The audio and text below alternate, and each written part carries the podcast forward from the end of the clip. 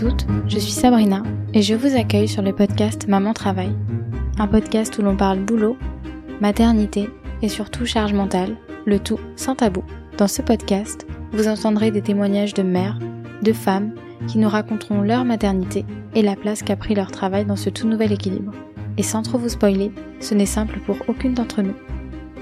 Il y a celles qui ont du mal à se projeter dans la maternité, dans leur rôle de mère, et il y en a d'autres pour qui la maternité est une évidence, peu importe l'âge, peu importe les obstacles.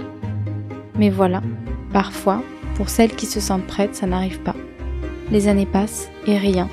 Des tonnes de tests négatifs qui s'accumulent et on finit par perdre espoir. À ce moment-là, on se plonge à corps perdu dans le travail pour oublier, pour combler un manque. Parce que oui, se concentrer sur le travail nous empêche de penser, de tout remettre en question. Et ça, c'est l'histoire d'Anaïs. Anaïs, c'est cette jeune femme qui, à 16 ans, a un désir de maternité très fort, limite viscéral. Mais Anaïs devra patienter parce qu'elle devra attendre 7 ans avant qu'un petit miracle vienne se nicher au creux de son ventre pour la remplir de bonheur. Une surprise inespérée qui va redistribuer les cartes. Quand vous avez attendu cet être cher pendant si longtemps, le travail devient secondaire car il n'est rien à côté du bonheur que vous procure ce petit être.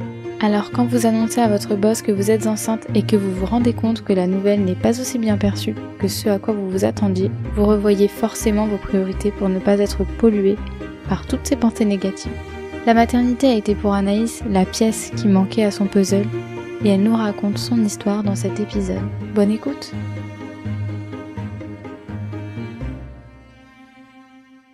Recoucou Anaïs. Recoucou. On a eu quelques petits problèmes techniques, mais on va y arriver. On va y arriver. Pour celles qui ne te connaissent pas, est-ce que tu pourrais te présenter, nous donner ton nom, ton prénom, ton âge, euh, nous dire de qui est composée ta famille, puis nous dire ce que tu fais un peu dans la vie? Alors ben, moi je m'appelle Anaïs, j'ai 28 ans et je suis maman d'un petit garçon qui s'appelle Teddy qui a 4 ans et demi. Et je suis aussi avec mon chéri, avec qui euh, je suis depuis maintenant 13 ans déjà. s'est rencontré très jeune. Du coup, alors là, je suis à la maison pour m'occuper de mon fils. Tu as arrêté de travailler, mais tu as quand même lancé le compte Matern Art qui, j'ai l'impression, te prend beaucoup de temps. Oui, tout à fait. Donc, on peut dire que c'est devenu mon travail. Hein. Toute l'énergie et le temps que j'y mets. Donc, j'ai Matern Art, euh, mon compte sur Instagram d'illustration. Et euh, j'ai Maternat Création aussi, qui est du coup une petite boutique euh, liée aussi à la parentalité. Tu fais beaucoup, beaucoup de contenu autour de la parentalité, donc depuis que tu es devenue maman. C'est ça. En fait, quand je suis devenue maman, vraiment, je me suis prise de passion à la base sur les sujets autour du maternage proximal, donc l'allaitement, euh, le portage physiologique, et en fait, euh, vraiment, c'est devenu une passion, à tel point que je suis devenue marraine d'allaitement, etc. je me suis vraiment renseignée à fond euh, autour de tout ça. Et ensuite, j'ai créé Maternart. À la base, je faisais juste des petits dessins justement pour représenter des moments de maternage. Donc, je faisais des dessins d'allaitement, de moments de portage, etc. Et petit à petit, j'ai glissé dans le développement de l'enfant, dans un peu plus l'éducation, entre guillemets, la parentalité. Et euh, du coup, là, j'ai commencé à faire des dessins de parentalité, des illustrations. Et là, ça a connu, on va dire, un, petit succès. Donc euh, voilà, il y a pas mal de monde qui est arrivé. Puis euh, voilà, donc maintenant, je continue sur cette lancée-là. Et en parallèle, voilà, du coup, j'ai aussi ouvert un maternel de création, qui est une petite boutique en ligne pour les mamans principalement, pour représenter toujours pareil un peu des moments autour du maternage, pour les mamans qui allaitent, les mamans qui portent, euh, tout ça. Les mamans qui ont eu des césariennes, en fait, voilà. Ouais, donc c'est devenu un vrai métier au quotidien finalement quand même. Voilà, c'est ça. Euh, j'aimerais qu'on revienne un petit peu en arrière. Quand est-ce qu'a commencé à émerger le projet bébé? Alors, Le projet bébé, il, a émergé il y a très longtemps. J'ai voulu un bébé très très jeune. J'avais 16 ans. Ah oui Donc euh, voilà, moi je me suis toujours vue maman, je me suis toujours vue avec plusieurs enfants à l'époque. Hein. Maintenant ça a changé. oui, d'accord. moi à 16 ans, j'ai arrêté la pilule avec mon chéri. On s'est dit, let's go, on veut un enfant. Sauf que ben c'était pas le projet de mon fils apparemment.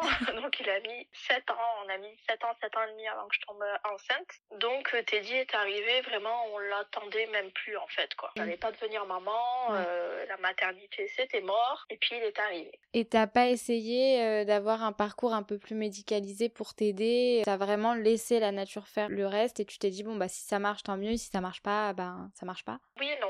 En fait, euh, vu que j'étais très jeune, j'ai vu des gynécos. Mais euh, voilà, vu que j'étais très jeune, on me prenait pas vraiment au sérieux. Euh, on m'a jamais proposé en fait vraiment d'accompagnement. Et du coup, moi, j'ai pas insisté. Voilà, j'ai un peu laissé faire du coup les choses parce qu'on m'a rien proposé non plus. Et c'était très difficile mentalement. En fait, je me disais, euh, mon corps, euh, il n'est pas capable d'accueillir la vie. Enfin, c'était une frustration tellement énorme que je pense que de lancer un parcours médical et tout, ça me renvoyait encore à ça et j'y arrivais pas en fait. Je me disais, allez, je suis jeune, ça va bien venir au bout d'un moment. Et puis le temps est passé, est passé. Je suis restée dans ce cercle-là où aller demander de l'aide, en fait, ça me demandait beaucoup. Et du coup, j'y arrivais pas je me disais, allez, ça va arriver. Mais au final, j'avais quand même perdu le sport avec le temps. Ouais. Mais euh, voilà, faire la démarche, euh, c'était compliqué. Ouais, je comprends. Surtout que tu étais quand même assez jeune, donc euh, c'est la période où on commence à avoir confiance en soi. Aller demander de l'aide pour un sujet comme ça, c'est clair que parfois on n'ose pas. Ouais. Et est-ce qu'à l'époque, t'en avais parlé à tes parents de ce projet bébé, cette envie d'avoir un enfant, ou tu l'as vraiment gardé pour ton conjoint et pour toi Alors euh, non, on l'a jamais caché, c'était vraiment... euh, Enfin, je l'avais même dit d'ailleurs à mes parents. On avait décidé d'avoir ce projet et tout, mais euh, après du coup, il se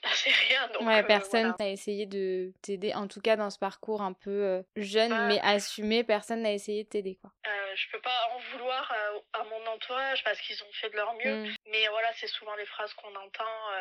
C'est sûrement psychologique parce Ouais. que tu penses trop, ça viendra, te prends pas la tête, t'inquiète pas. Mais bon, quand ça fait 7 ans, c'est compliqué. Je pense qu'il faut pas qu'on arrête d'y penser parce que ce n'est pas possible. À partir du moment où on veut un bébé, on est obligé d'y penser clairement. Ça quitte pas notre esprit. Non, mais c'est clair, ouais. Du coup, euh, on va dire qu'ils m'ont accompagné comme ils ont pu, en fait. Voilà. Parce que au final, c'était au fur et à mesure, tout le monde en souffrait un peu, en fait, quoi. Même mon entourage proche, euh, ça leur faisait mal au cœur aussi, quoi, du coup.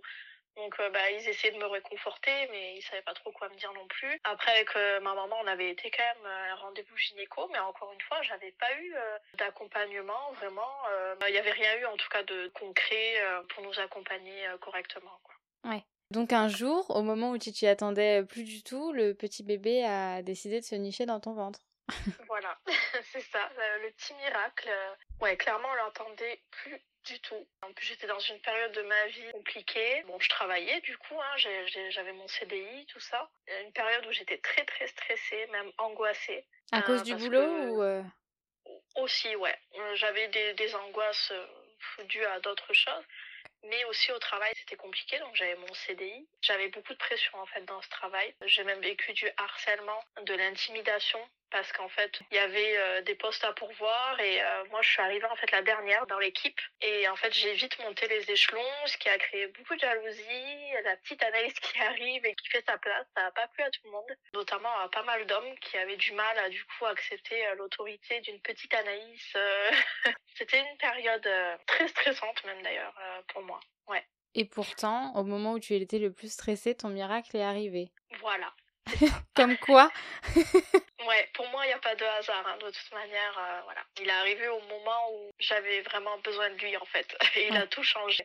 Et donc à partir du moment où tu as eu ce petit positif, quelles ont été les étapes d'après? Tout s'est fait très vite, euh, bah, du coup, euh, par rapport à l'attente, en fait, qui a été très très longue. On l'attendait plus. Donc vraiment, j'avais pas beaucoup de retard euh, sur mes règles. Et je me suis dit, bon, je vais faire un test. Mais franchement, des tests, j'en avais déjà fait parce que des fois, ça m'arrivait d'avoir un retard ou autre. Et voir un test négatif quand on est en attente d'un bébé depuis longtemps, ça fait très très mal. Ouais, c'est pire Donc, que tout. euh, ouais, franchement, j'avais pas envie de le revivre, quoi. Ouais. Donc, je me suis dit, bon, allez, on va faire un test au moins, parce qu'après, sinon, c'est pareil, en fait, on tourne toute la journée. Ah, est-ce que c'est possible? J'ai quand On même se quatre fait jours 1 de milliard retard. 500 000 films dans la Voilà, tête. ça. Et c'est horrible, c'est pire, en fait. Ouais. Donc, je préfère savoir, parce que c'est pas possible. Je le fais, ça sera négatif, mais au moins, je le sais, quoi. Ouais, t'étais partie dans l'optique que ça allait être négatif après toutes les déceptions que t'avais eues, quoi. Euh, clairement, ouais. Franchement, ouais. Du coup, voilà, ben, j'ai fait ce petit test et là, c'était incroyable. C'était incroyable et j'y croyais pas. J'y croyais pas. Euh, j'ai vu donc le positif et là, premier réflexe, je suis pas sortie des toilettes. Je faisais plus un bruit et il y avait mon chéri dans la maison et il a trouvé ça bizarre. Il m'a dit tout va bien? Et là, j'ai pris la boîte, j'ai relu pour être sûre que c'était bien le bon signe et tout. Parce que j'y croyais pas. Je me suis dit, c'est pas possible. J'ai ouvert la notice, j'ai lu la notice avant de lui dire, c'est bon, en fait. Je voulais pas me tromper, quoi. Je me suis dit, non, mais c'est pas possible. Et voilà, je suis sortie, et je suis enceinte. Et là, c'était incroyable. Et ben déjà, c'est une super nouvelle. Et en plus, non médicalisée, donc c'est encore plus beau de se dire que au moment où tu t'y attendais plus du tout, c'est arrivé. Ouais. Là, tu travaillais toujours à cette époque-là. Est-ce que tes trois premiers mois ont été difficiles? Est-ce que tu as été malade? Ou est-ce qu'au contraire, euh, rien n'a changé? J'ai été malade direct, enfin très rapidement. j'ai été grave malade. Je vomissais très souvent. J'étais très fatiguée. Déjà, je l'avais déjà annoncé à tout le monde. J'ai pas tenu ce. T'as pas attendu les fameux trois mois?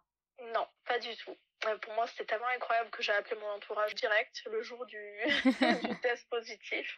Et ensuite, euh, au boulot, justement, je faisais souvent euh, des remplacements en fait de chef d'équipe. Donc moi, j'étais agent de maîtrise, donc sur une ligne de production, quoi. Et souvent, je faisais des remplacements chef d'équipe. Et en fait, euh, ben, là, justement, j'avais un remplacement à faire. Et ça a été assez compliqué parce que ben, je devais aller aux toilettes toutes Mm. les demi-heures. euh, J'étais vraiment très malade.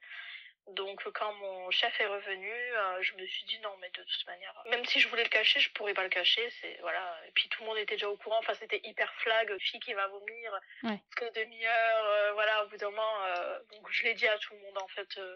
avant les trois mois à trois semaines ou un mois. Ah quoi. oui, ouais. Ouais. Oui, les vomissements que- sont arrivés très très tôt. Ouais.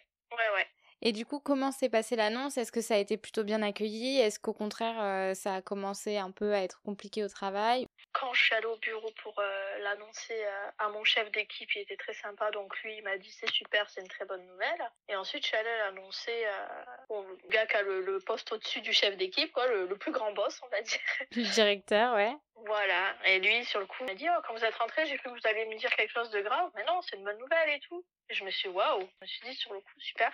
Sauf que finalement, ben, ça s'est pas passé si bien que ça, puisque après, en fait, malgré que j'étais malade, j'ai fait mon travail comme d'habitude. Ouais, tu t'es pas arrêté du tout. T'as continué d'aller au travail tous les jours malgré ta. Au début, ouais. Ben, parce qu'en fait, justement, je faisais un remplacement de chef d'équipe, donc je pouvais pas m'absenter de toute manière. Enfin, c'était compliqué, et de toute manière, je voulais euh, finir mon truc. J'étais vraiment un peu en plein essor, quoi, dans mon entreprise, donc je voulais continuer à faire mes preuves, je voulais pas lâcher le truc et tout. Et en fait, euh, j'ai toujours eu des très très bons retours. Enfin, voilà, vraiment, ça se passait très bien. Et en fait, à partir du moment où je lui ai dit que j'étais enceinte, à partir de là, bah, il a commencé à faire que des retours négatifs de mon travail, en fait. Comme quoi ça n'allait pas, comme quoi ce que je faisais, euh, c'était pas bon, je travaillais de la même façon. T'as senti Et- un changement, quoi. De suite, ouais. Du coup, voilà. Et puis de toute manière, vu que j'étais très très malade, je me suis dit en fait, s'ils me font ça mentalement, déjà que je vivais beaucoup de difficultés dans ce travail Ouais. euh, avec mes collègues, j'avais beaucoup beaucoup de pression déjà, c'était dur. Là, je me suis dit ça non, je peux pas le supporter. Et je me suis dit là, la priorité c'est mon fils. Enfin, mon fils, je savais pas que c'était un Oui. fils encore. Hein. Ton bébé. petit bébé, voilà. Je me suis dit, euh, il me faut une pause, quoi. Donc là, je me suis mis en arrêt euh, assez rapidement, finalement, parce que de toute manière, j'arrivais pas à suivre, je vomissais tout le temps et tout. Et j'ai arrêté le boulot euh, après, en fait, au fur et à mesure, j'ai rallongé jusqu'à la fin de ma grossesse. Donc j'ai arrêté de travailler, à quoi, trois mois de grossesse, j'ai arrêté, quoi. Et t'as demandé une rupture conventionnelle ou ça a été une démission de ta part, du coup? Non, non, du tout, j'étais vraiment en arrêt maladie, quoi. Ok. Jusqu'à l'accouchement. C'est ça. Et donc là, t'as pu profiter de ta grossesse, prendre du temps pour toi, te reposer. Ouais. J'ai pu vivre euh, ces moments euh, à 100%. Et t'étais beaucoup moins stressée que quand t'allais euh, tous les matins au travail avec peut-être la boule au ventre. Oui, c'est clair, ça m'a enlevé une bonne partie du stress que j'avais, ouais, c'est clair. Et puis toute cette pression, je me voyais pas en fait m'imposer ça. De suite, je me suis dit là, faut que je protège mon bébé parce que c'était trop de pression et ça allait de plus en plus loin d'ailleurs avec mes collègues. Après l'harcèlement, il y a eu l'intimidation et je me suis dit euh, Anaïs là, il faut que tu prennes du recul. J'avais toujours eu le soutien de mes chefs, on va dire. Et quand j'ai annoncé ma grossesse et que j'ai vu que lui aussi commençait à me tourner le dos, en fait, je me suis dit, mais là, c'est pas possible. Je peux pas, je peux pas vivre ça. C'est trop dur là, c'est trop pour moi. Je priorise ma grossesse que j'ai tant attendue. je veux surtout qu'il m'arrive rien à cause du stress, parce qu'on sait Mm. que voilà, ça peut des fois avoir oui. des conséquences. Du coup, j'ai pu euh, un peu plus déjà souffler. Avant d'être maman, t'aspirais à avoir une grande carrière. Franchement non, ça a jamais été quelque chose de trop important. Moi j'étais plutôt, euh, j'ai envie d'avoir une famille. Euh, comme je t'ai dit, à 16 ans j'ai arrêté. Enfin pour moi c'était c'était ça mon projet de vie, d'être maman, d'avoir une famille, bien plus que d'avoir un, un, bon travail. Voilà, je me donnais à fond dans mon boulot, etc. Mais j'avais pas non plus des projets incroyables. Et vient le moment de l'accouchement, le jour J? Ouais. Est-ce que ça s'est bien passé? Euh, ben, non, non, vraiment, ça s'est pas bien passé du tout, honnêtement. Euh, il y a pire, mais il y a beaucoup mieux aussi. J'ai été déclenchée parce qu'on a fait un dépassement de terme. Teddy était, euh, était bien installé. Hein. Il, il voulait pas sortir. Voilà, c'est ça. Il était bien à la maison. j'ai été déclenchée. Ça a été très, très, très, très long. Des heures et des heures et des heures. Ça marchait pas. Enfin, c'était une catastrophe. J'avais des contractions douloureuses. En plus, en déclenchement, elles sont vraiment. Euh... Ouais, le déclenchement, ça accentue vachement les contractions et surtout, ça peut durer dans le temps pendant euh, bah, parfois une journée complète, le lendemain. C'est ça. Ouais. Voilà. Donc, euh, ouais, en fait, euh, j'avais vraiment les contractions, la douleur des contractions qui s'enchaînaient, mais ça travaillait pas sur mon col suffisamment, en fait, quoi. C'était euh, bloqué, enfin, c'était vraiment, c'était très difficile. J'étais épuisée. À un moment donné, ils m'ont fait une piqûre de morphine pour que je puisse me reposer. Donc, bah, je me suis endormie très rapidement. ça m'a bien calmée. Ça m'a fait planer même. En fait, pendant que je dormais, alors c'est peut-être dû justement au fait que je me suis calmée, je sais pas, mon corps a relâché.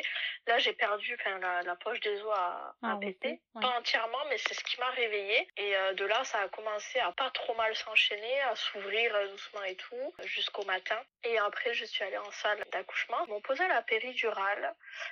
Euh, sauf que mon col a bloqué, en fait, à je sais plus combien j'étais, j'étais genre ouverte à 8 et demi, un truc comme ça, ou 9. Ça avait quand même bien avancé et ça a bloqué ouais. au dernier moment, quoi. Ouais, voilà. Au vraiment dernier, dernier moment, ça n'a plus bougé, mon col complètement bloqué. Et du coup, bah là, pareil, on repart sur des heures d'attente. La péri qui marche pas, qui marche qu'à moitié. Enfin voilà, ça recommence vraiment dans un très mauvais mood jusqu'à ce que ça soit plus possible parce que la péri marchait plus. Je souffrais atrocement. Enfin, ça devenait vraiment, euh, voilà. Donc là, on est parti en césar d'urgence. Fallait que ça se termine. Fallait que le petit sorte. Il allait bien, mais moi, j'allais vraiment pas très bien. La finalité, ça a été la césarienne, mais finalement, c'est pas plus mal parce que t'as quand même pu euh, avoir cette délivrance et être ouais. soulagée, quoi. Ouais, effectivement, il fallait que ça s'arrête.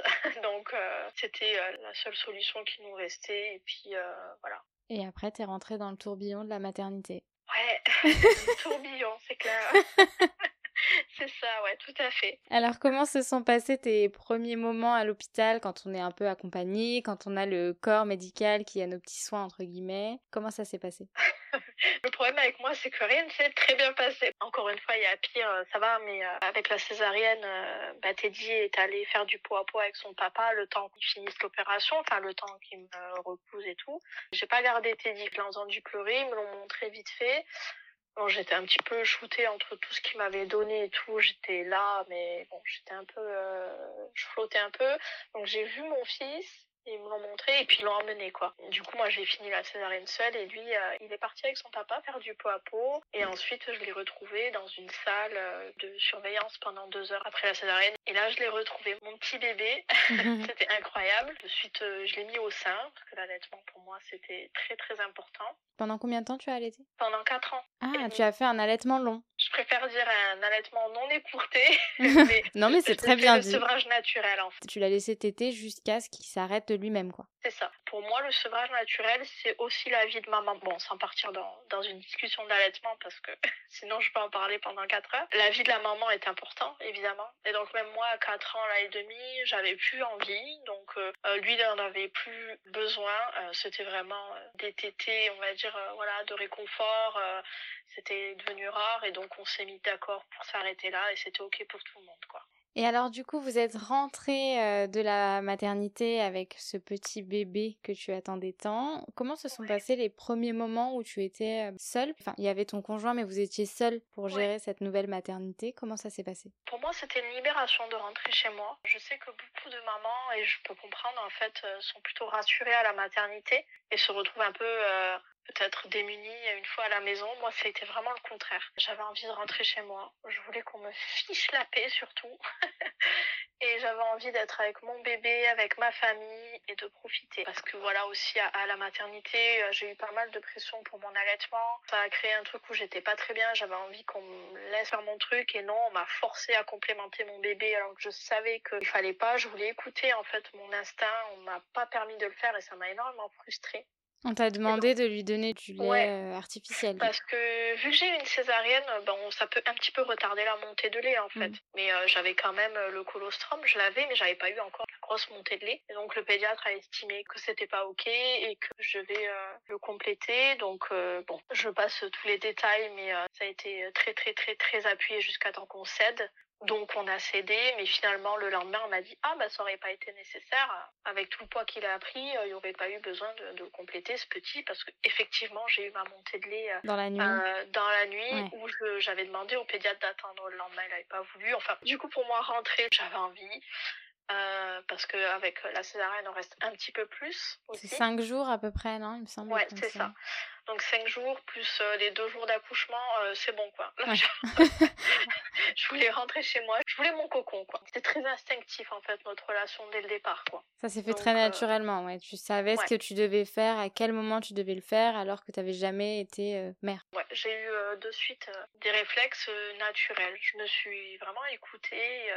Il n'y a pas eu que des moments simples. Hein. Je me suis posé aussi des questions, hein, comme toutes les mamans. Je dis pas que voilà, mmh mais j'étais assez sereine en fait dans mon rôle etc. Donc euh, ça s'est bien passé. Euh, et, le seul petit hic, c'est que euh, une fois à la maison, en fait, il y a une sage-femme qui venait à la maison le peser pendant une semaine ou deux semaines, je sais plus. J'ai eu tout un suivi et pareil, ils m'ont pris la tête encore avec mon allaitement et franchement, ça me bouffait quoi. Et en fait, tout ce qui est extérieur, en fait, qui venait me donner leurs angoisses, alors que moi, je, savais que tout était ok, qu'avec mon enfant tout se passait bien. J'étais très très très très renseignée sur l'allaitement. Je surveillais s'il mouillait bien ses couches. Il avait une bonne déglutition, donc je voyais qu'il buvait très bien le lait, qu'il n'y avait aucun souci. Donc en fait, moi, j'ai j'étais bien et c'est plutôt l'extérieur qui venait constamment me ramener leurs petites graines d'angoisse.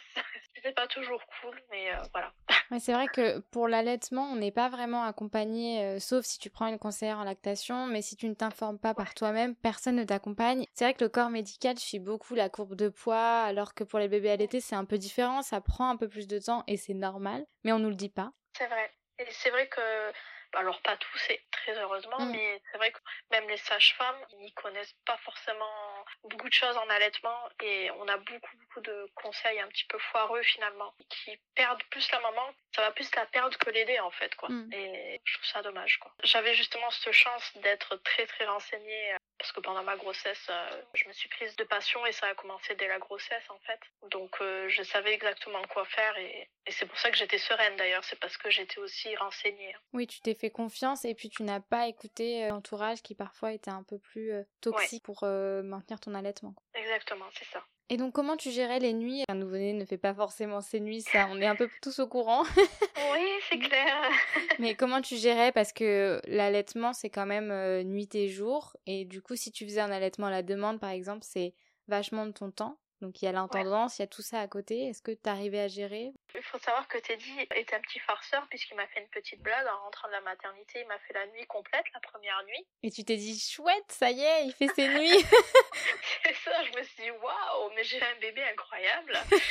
mais bien sûr Anaïs, c'était sans compter les 4 ans qui allaient arriver. Hein. Il m'a fait une super nuit la première nuit. Et après, par contre, euh, bah oui, donc bah, manière, nous on était en cododo. On va dire que c'est pratique parce que bah du coup, il t'était, je dormais en moitié en même temps, quoi. Donc j'avais pas à me lever vraiment. J'étais allongée, il était allongé à côté de moi, j'avais juste à le coller à moi et puis il faisait sa tétée, il s'endormait tranquillou. Alors je dis pas que c'est pas fatigant hein, parce qu'on est quand même réveillé et puis euh, c'est quand même fatigant. Mais euh, il se rendormait aussitôt, quoi. Il t'était, il se rendormait. Il a vraiment, vraiment fait ses nuits à 4 ans, t'es bien. Quand t'as arrêté l'allaitement? Avant, un petit peu avant, ouais. Parce qu'on a arrêté là à 4 ans et demi et il a vraiment fait euh, ses nuits, on dit, mais en fait, même quand ils sont bébés, ils font leur nuit, en fait. Hein. C'est juste qu'ils font pas nos nuits à nous. Oui, c'est ça.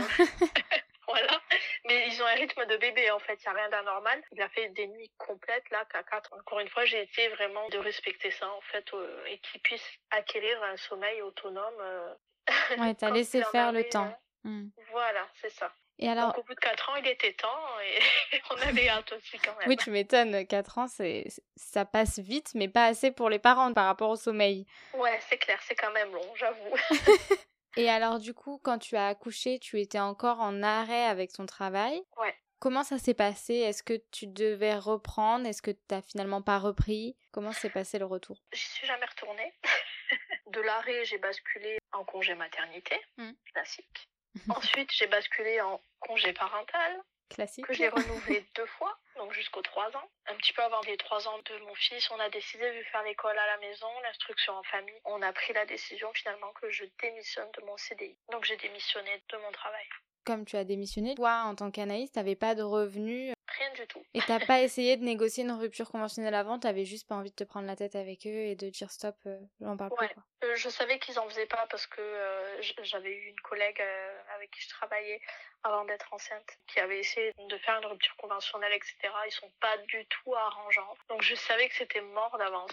J'envoie mon courrier de démission et basta quoi. Pendant la période où tu as eu du coup tes deux congés parentaux, juste avant de démissionner, est-ce que ton employeur est revenu vers toi? Est-ce qu'ils ont essayé d'échanger avec toi, de voir si tu voulais reprendre, etc. ou pas du tout? Je pense pas, non. J'envoyais des ah. courriers très officiels. Non, non, j'avais pas de lien avec eux. Euh, je les appelais pas ou quoi, quoi que ce soit. Ouais, non, il y a quand même eu une vraie rupture à partir du moment où la maternité a frappé à ta porte, quoi. Oh oui, oui, oui, carrément tu l'as bien vécu mentalement, euh, psychologiquement, tu l'as bien vécu ou au contraire euh, c'était difficile? C'était dur parce que j'ai pris énormément sur moi pour ce travail. Je faisais des formations, je devais aller à Montpellier. Voilà, j'avais aussi des soucis d'angoisse. Et pour moi, prendre la voiture, faire 1h45 de route, d'aller comme ça dans une grande ville, faire des formations. En fait, je me suis beaucoup investie dans ce travail. C'était pour moi un euh, gros challenge, quoi. Et donc, que ça finisse comme ça, si, j'étais dégoûtée. Mais pour moi, c'est rien à côté de ma maternité, de mon fils. si je pèse les deux, le choix est vite fait. Quoi. Oui, t'as senti que tu devais quand même faire un choix entre les deux. Ouais, clairement, ouais. Mais pas par rapport à eux, parce que même si ça aurait été la meilleure entreprise du hmm. monde, je serais pas retournée au travail. Parce que je voulais rester avec mon bébé, quoi, avec mon fils. Et oui, parce que tu l'avais attendu euh, si longtemps. Oui, effectivement. tu as démissionné et là, tu t'es dit que t'allais pas rechercher du travail, j'imagine et non, du coup, vu qu'on fait l'instruction en famille, euh, on s'est dit, bah, bon, bah, du coup, le papa travaille, et moi, voilà, je reste là, puis je m'occupe de mon fils, même si euh, ôter un salaire dans un foyer, c'est un choix, euh, on a mm. dû vraiment... Réfléchir. Ouais, c'est presque, j'ai envie de dire, un sacrifice. C'est un vrai choix de vie, et c'est pas évident de se dire, bon, là, on va devoir vivre. Bon, on le faisait déjà, parce qu'en congé parental, on n'a rien, avec mm. un seul enfant. J'avais genre, je sais pas, 100 ou 180 euros, je me souviens plus. oui, euh, parce que le maximum en congé parental, pour celles qui ne le savent pas, il me semble que c'est euh, aux alentours de 300 euros. Ouais, autant dire euh, rien, quoi. Mm. ça a été quand même compliqué de se dire, ok, là, il a 3 ans, qu'est-ce qu'on fait, quoi? Parce que si tu vas pas travailler, ben, il y a quand même un salaire en moins, donc des éventuels projets qu'on peut pas aboutir. Enfin, voilà, ça a été une décision assez lourde, mais à la fois, pour moi, il y avait aucun autre choix possible. C'était une évidence, en fait, que je fasse l'instruction à mon fils et qu'on continue ensemble comme ça. Oui, tu avais envie de l'accompagner, enfin d'être là du début à la fin euh, pour l'aider à évoluer, à se développer quoi. C'est ça. J'imagine que ça a eu quand même pas mal de moments de doute euh, bah, par rapport au fait de retourner au travail ou pas, mais que tu savais que tu n'y retournerais pas. Est-ce qu'aujourd'hui, tu as une entreprise à toi? Est-ce que tu as lancé ton entreprise ou est-ce que tu continues l'école à la maison et euh, tu fais ton compte Insta à côté? Comment ça s'organise aujourd'hui? On est toujours instruction en famille, donc Teddy est en moyenne section, on continue, on fait notre deuxième année là, et on compte euh, continuer d'ailleurs. En parallèle, en 2020, donc Teddy est né en 2018, donc il avait euh, plus de deux ans, j'ai créé Maternart où je faisais à la base juste des dessins euh, pour les mamans. C'était assez différent de Maternart d'aujourd'hui. Mmh. Je voulais juste vendre mes petits dessins. Je me suis dit, ça me permet de faire quelque chose qui relie à ma passion. Je me suis vraiment passionnée euh, des sujets autour de la maternité. Puis ben voilà, si ça peut euh, m'apporter aussi euh, un peu d'argent, je comptais pas en faire un salaire. Hein. Je me doutais bien que j'allais pas avoir non plus. Mais je me suis dit voilà, si je peux avoir 200, 300 euros, même déjà un petit complément, ça me fera toujours du bien. Et donc je me suis déclarée en auto-entrepreneuse et tout. Enfin voilà, j'ai fait les choses dans les règles de l'art. Je me suis déclarée et tout. Mais voilà, ça a été très compliqué parce que je travaille via Instagram quoi. Donc euh, faut se faire sa place. Hein, c'est très très très très difficile. Ouais, c'est long. Ouais, c'est très très long. On est complètement noyé parmi euh, des millions et des millions de comptes. Mais ça m'aidait à parler de ma passion et tout, et j'adorais ça. Donc en fait, je nourrissais beaucoup mon compte malgré que ça ne marchait pas entre guillemets. Mm. J'ai dévié après sur euh, des dessins de parentalité, et puis là. euh, ça a pris doucement et donc voilà, j'ai quelques commandes. Je fais des reproductions photos du coup avec mes dessins. Je fais euh, des petites commandes de ça et puis euh, de matériel de création où en fait euh, je vends des mugs, des tote bags et tout avec euh, des petits dessins et tout dessus. T'as quand même continué à maintenir ton auto-entreprise sans trop te mettre la pression en te disant ça marche, tant mieux. Si ça marche pas, bah je continue l'école à la maison avec mon fils et puis c'est le plus important quoi. Oui, dans tous les cas, je continuais en fait. Pour Ouais, moi, c'était- c'était un plus quoi. Si ça marche, c'est super cool. Si ça marche pas, dans tous les cas, ça changera pas notre choix, ça c'est sûr. Le dessin, c'est une passion que tu as appris euh, seule? J'ai jamais fait de formation. Tu t'es formée seule à la maison avec un bébé? J'étais à fond, donc en fait, euh, je pouvais même me coucher à 4 heures du matin pour dessiner parce que j'adorais ça et que j'avais envie. euh, J'ai une, une grosse énergie à consacrer à mon côté quand même travail-carrière. Tu vois, tout à l'heure, je te disais non, pas vraiment, mais finalement peut-être un peu puisque vu toute l'énergie que j'y mets encore aujourd'hui, c'est que j'ai envie que ça marche quand même et je donne vraiment tout quoi. Après, c'est sûr que l'allier avec la vie de maman, c'est pas toujours évident. Faut trouver un, un milieu. Euh, voilà, je le reconnais. Comme quoi, je suis pas une mère parfaite, hein. Ça n'existe Ça pas. n'existe pas, rappelons-le, Ouais. ouais. Ça a été un peu difficile de trouver quand même un équilibre entre euh, ma vie de maman et mon envie de développer Maternart. Ton fils, pendant toute cette période, à partir du moment où il a eu ses trois mois jusqu'à aujourd'hui, est-ce que tu l'as fait garder ou est-ce que tu le gardais à la maison euh, du début à la fin? H24 euh, avec moi. Ok. J'ai jamais fait garder euh, mon fils. Tout ce qui est euh, nounou, tout ça, jamais. Même mon entourage, euh, ça a été très très rare, euh, sauf si vraiment j'avais un rendez-vous, euh, je le laissais à ma mère et tout. Mais c'était très limité, ouais. C'est Ah, fusionnel alors- avec ton fils. Oui, on est très très proches, mais moi j'ai pas du tout euh, cette vision des choses de devoir mettre une séparation entre moi et mon enfant, mais je tiens quand même à bien souligner que nous avons une vie euh, sociale très riche à côté de cela. Je le mettais pas seul à tel ou tel endroit, par contre on bouge tout le temps quoi. On est tout le temps en train de faire des activités, etc. Ce qui nous permet de voir énormément de monde. On n'est pas enfermés tous les deux à la maison quoi. Ça c'est pas c'est pas quelque chose que, que j'aimerais non plus et c'est pas quelque chose qui lui permettrait de s'épanouir. On sort beaucoup, on voit beaucoup de monde et en fait c'est pareil, j'ai beaucoup euh, suivi le rythme à Teddy et aujourd'hui Teddy de lui-même me dit parfois maman là euh, on fait ça mais j'aimerais bien être tout seul. Et c'est ok, donc euh, je le laisse faire son truc tout seul euh, quand il en a besoin. Mais il m'en fait la demande et du coup, par exemple, ses cours de sport, euh, il veut les faire seul, donc je le pose à son cours de sport et il fait son petit cours et puis voilà. Ouais, tu le laisses évoluer à son rythme et tu t'adaptes. Voilà, c'est ça. Est-ce que tu te dis qu'aujourd'hui, tu as réussi à te retrouver en tant que femme, à te trouver des moments pour toi, même quand il dort, etc. Ou est-ce que tu jamais eu ce besoin-là? Peut-être un peu, mais euh, moi je suis devenue mère et c'est vrai que je me suis mis à 1000% dans mon, dans mon rôle de mère. Parce que pour moi aujourd'hui, je, je suis une femme évidemment. Et je suis une mère, je peux pas dissocier les deux en fait. Mm. Je suis une femme mère, je suis euh, les deux en même temps à 100% du temps finalement. Tu vois ce que Ouais, je veux ouais. dire? Donc euh, parfois j'ai besoin de temps pour moi que je prends soit quand je dessine parce que mon fils aujourd'hui est quand même plus grand aussi donc on n'a pas la télé à la maison donc je le mets pas devant la télé pour euh, dessiner mais euh, je lui mets beaucoup des histoires à écouter. Il aime beaucoup ça. Après des fois il se plonge dans ses livres, il peut rester euh, pendant une heure à regarder ses livres, etc. Des fois, on va dehors et puis je dessine dehors. Sinon, bah, quand il dort, c'est vrai que souvent, je prends du temps quand il dort aussi pour regarder, chiller un petit peu sur Netflix ou Ouais. enfin voilà, quoi, comme tout le monde, je crois. La maternité, finalement, c'est quand même ce qui t'a permis de t'accomplir euh, à 100%. Maintenant, c'est quoi les projets à venir? Qu'est-ce que tu as envie de créer, développer Euh, Quels sont les projets que tu as envie de mener? J'ai envie de continuer euh, sur la même lancée. On va continuer euh, l'instruction en famille, donc ça me prend de plus en plus de temps aussi malgré tout parce qu'il grandit. Donc on fait de plus en plus de choses. On sort beaucoup parce qu'on apprend avec l'école de la vie. On fait pas beaucoup beaucoup de formels, donc on n'est pas beaucoup sur les cahiers tout ça. Je préfère vraiment qu'on apprenne en sortant. Fait beaucoup d'activités, on va à droite à gauche. Donc j'ai moins de temps pour Maternart au fur et à mesure du temps et c'est ok. On a trouvé notre équilibre comme ça, donc on va continuer comme ça. Eh ben, c'est génial. Est-ce que tu aurais envie de dire un petit mot à toutes les mamans qui parfois sont dans le doute, qui passent par des étapes un peu compliquées? La première chose que j'ai envie de leur dire, c'est faites-vous confiance. Vraiment, écoutez-vous. On a quand même un instinct fort, les mamans. On apprend à être mère. On ne naît pas avec euh, toutes les connaissances, on apprend au fur et à mesure et c'est ok. C'est ok de pas tout savoir, c'est ok d'avoir des doutes et surtout faites-vous confiance, renseignez-vous parce que ça aide énormément aussi d'avoir des renseignements pour l'allaitement. Si j'avais pas été renseignée, euh, je sais pas comment ça aurait euh, tourné cette histoire. Pour l'allaitement, toi, tu n'étais pas passée par une conseillère en lactation, tu avais uniquement euh, regardé sur internet ou tu t'étais renseignée auprès de tes proches? Sur la Let's League, je, je, regardais tous les articles, etc. Puis il y avait des groupes aussi sur Facebook qui m'ont énormément aidé. Il y a quand même des communautés de mamans très très fortes. Aujourd'hui, on a la chance quand même. Il y a des mauvais côtés des réseaux sociaux, mais je trouve qu'il y a aussi des côté quand même euh, vraiment super. Où aujourd'hui on entend beaucoup parler de sujets qui avant pouvaient être tabous. Et aujourd'hui euh, voilà on parle beaucoup du postpartum de ses difficultés de ses joies aussi parce que c'est pas que difficile c'est aussi merveilleux. Mais c'est pas que merveilleux. Et c'est normal et c'est important de s'entourer aussi de pouvoir en parler de pas rester seul.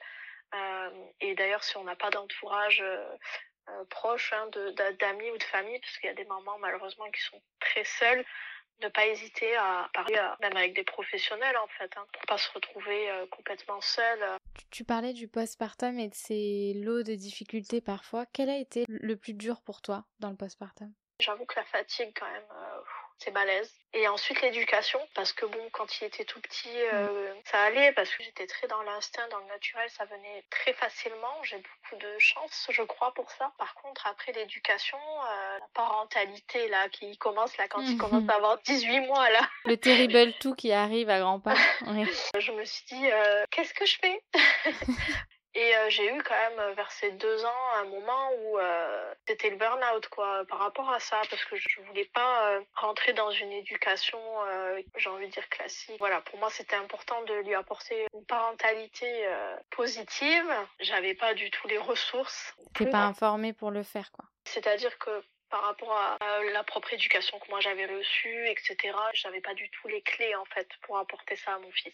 Donc j'étais dans une espèce de, de combat avec moi-même en fait. Je devais euh, réfréner tout ce que j'avais appris pour lui offrir autre chose, mais j'avais pas cette autre chose un peu. Donc euh, c'était compliqué. Je suis un peu tombée dans un dans un truc euh, difficile vers ces deux ans. Comment tu as fait pour justement trouver les clés pour maintenir ce que tu avais envie de faire et avoir une éducation positive? Je me suis renseignée énormément, ce qui m'a beaucoup aidée euh, parce que justement je suis tombée vraiment dans ce truc de l'éducation bienveillante où il y avait beaucoup d'astuces qui peuvent servir. J'avais l'impression que chez moi ça marchait pas. Je me disais mais c'est quoi ces conneries? Chez moi ça marche pas, ça n'existe pas, c'est pas possible. Euh, c'est un exemple, hein. il faut pas dire ne fais pas ça, mm. il faut dire ce qu'il doit faire. C'est vrai, c'est une meilleure façon de communiquer. Moi je pensais qu'en faisant ce qui était écrit là sur le papier, comme cet exemple-là, ben, que ça allait avoir un résultat quoi. Sauf que ça en avait pas forcément. Et du coup, ben, ça me rendait ouf. Je me disais, mais c'est pas possible. Chez moi, ça marche pas et tout. Euh, c'est quoi mon problème? Qu'est-ce que je fais de mal? Je me disais, euh, j'arriverai pas. Et puis, en fait, après, je me suis renseignée sur le développement de l'enfant. Et c'est là que j'ai compris des choses et c'est ça qui m'a beaucoup aidé. J'ai compris que certaines attentes que j'avais étaient complètement déconnectées en fait avec le développement de l'enfant et que du coup, bah, j'attendais des choses qui pouvaient pas venir en fait. Et en comprenant ça, petit à petit, j'ai pu appliquer des choses plus réalistes, on va dire, euh, même s'il faut beaucoup de patience et beaucoup de temps. C'est vraiment un long cheminement et encore aujourd'hui je chemine, c'est pas parfait, mm. mais c'est vraiment ça en fait, apprendre plus sur l'enfant, sur son développement, changer de vision des choses par rapport à lui, qui m'a beaucoup aidé finalement. Ouais, parce que finalement, tu t'es quand même mis une pression par rapport à euh, ton éducation que tu as reçue toi, la société qu'on a aujourd'hui et ce que tu voulais donner, apporter à ton enfant. Oui, énormément. Le plus difficile, ça a été ça pour nous. Et est-ce que quand tu as voulu mettre en place cette éducation bienveillante, euh, tu as eu des personnes qui t'ont pas forcément soutenu dans ce projet-là? Ouais, bah oui, oui. Je crois comme toutes les mamans et je pense que d'ailleurs si j'avais fait euh, un choix différent j'aurais eu aussi des réflexions finalement puisqu'on en a tout le temps hein. faut dire ce qui est les mamans. On reçoit euh, tous les conseils du monde je crois. Tout le monde se permet de venir nous dire tout et n'importe quoi ça a été compliqué j'ai dû imposer certaines choses pour que mes choix soient respectés et aujourd'hui, ça roule parce que tout le monde sait que c'est comme ça et que de toute manière, euh, moi, c'est mon fils et ben, s'ils sont pas contents, ben, je m'en fiche un petit peu, quoi. parce que c'est mes convictions, je sais ce que je fais, je sais ce que je veux et je sais pourquoi. Et du coup, euh, je, suis très sûre de moi, dans le sens où je vais, je sais que c'est le bon sens. Du coup, euh, même si on me fait des réflexions et tout, ça me passe un petit peu au-dessus, en fait, maintenant. Parfois, tu as l'impression d'être un petit peu seul contre tous, hein, Mm. d'avoir un peu le monde à dos à certains moments. Mais euh, maintenant, je m'en fiche complètement. Parce que quand je vois mon fils, quand je vois notre relation et tout, euh, je me dis, euh, on continue, c'est cool. on y va, quoi. Ouais, maintenant tu décides de te faire confiance et ça marche. Ouais, voilà, c'est ça. Ça marche. euh, voilà, après, euh, comme je dis, rien n'est parfait, quoi. Il y a des hauts, des bas. On vit, hein, on n'est pas des robots. Il y a de nos émotions. euh, il y a les miennes, il y a celles de mon fils, il y a celles de papa. Enfin bon, voilà. Mon but, c'est vraiment, ouais, de limiter au maximum toutes les violences, en fait, tout simplement envers envers mon enfant, quoi. J'essaye d'être le plus bienveillante possible. Et ben, je pense que c'est le meilleur mot de la fin. Merci beaucoup Anaïs pour ton temps et pour t'être livrée à cœur ouvert sur ce podcast. Eh ben, c'était un grand plaisir. Merci de m'avoir invité. J'ai beaucoup apprécié cet échange et j'espère à bientôt, du coup.